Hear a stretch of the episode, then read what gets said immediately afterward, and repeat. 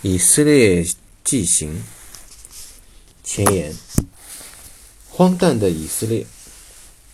从以色列回来已有大半年了，头脑里依旧清晰记得那里性感的海滩、虔诚的祷告、岩石垒筑的宗教建筑，那一点一滴的细节，像是一部异域风情的电影，始终在我脑海里闪现。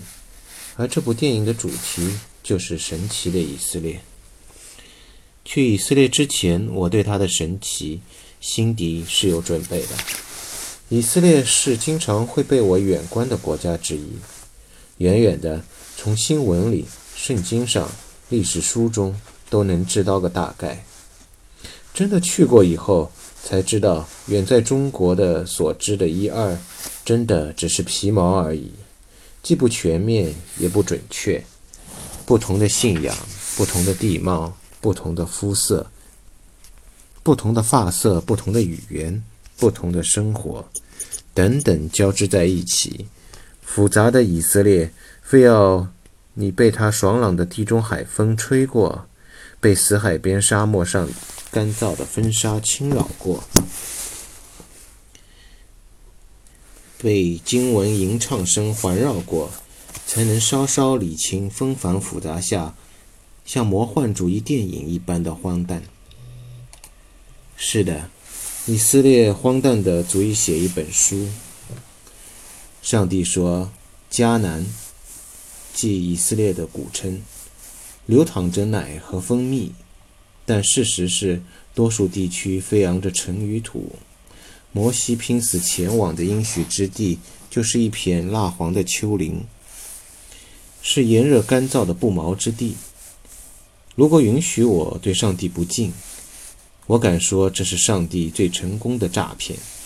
有趣的是，从伟大的摩西开始，犹太人爱死了这片牛奶和蜜的不毛之地，非要回到这里建国，哪怕是有更好的选择。传说当时国际社会提供过多个世界各地的建国方案。犹太人坚定凭坚定的执念，神奇的，甚至是荒诞的，回到了迦南，回到了奶和蜜的地方。那时的迦南是阿拉伯人的巴勒斯坦，在强盛的创造力和强劲武力的叠加作用下，一个充满活力、宗教狂热、情仇的新兴国家荒诞的诞生了。与此同时，和平的鲜花却从未开放，仇恨的鲜血流满大地，在战争烟火中，创新力荒诞地迸发着。以色列是一个战争不断，同时创新产业、科技、经济在战争中高速发展，并且成为世界一流的发展国家。